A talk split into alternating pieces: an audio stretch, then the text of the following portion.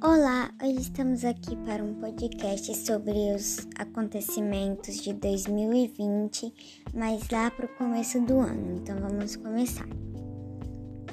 No início do ano, moradores do Rio de Janeiro sofreram com o gosto e o cheiro ruins da água que chegava pelas torneiras. Na ocasião, a SEDAI, companhia que abastece o estado, afirmou que, mesmo assim, a água estava própria para consumo e que a alteração era decorrente à substância diasmina, por isso não representava nenhum perigo à saúde da população. No dia no... Já no dia 9 de janeiro, o príncipe Harry e sua mulher Meghan Markle anunciaram que iam se afastar da família real britânica. Os dois disseram que passariam a trabalhar para se tornarem financeiramente independentes e que a ideia era dividir o tempo entre a América do Norte e o Reino Unido.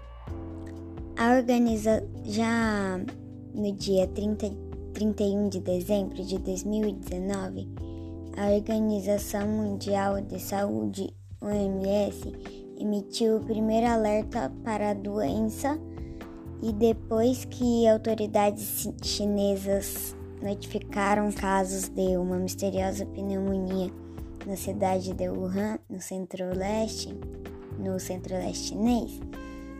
Então, o misterioso vírus que causava problemas respiratórios, a doença foi inici inicialmente chamada de 2019-NCOV, sendo batizada de Covid-19 mais tarde.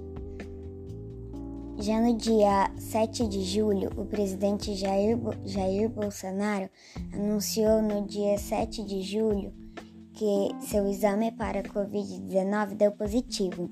Na ocasião, ele disse que estava perfeitamente bem. Bolsonaro realizou o exame após ter febre e sentir dores no corpo. E um extra que é, é de 2021, de agora, que tem um serial killer chamado Lázaro, procurado pela polícia por bastante tempo. Foi isso, até a próxima!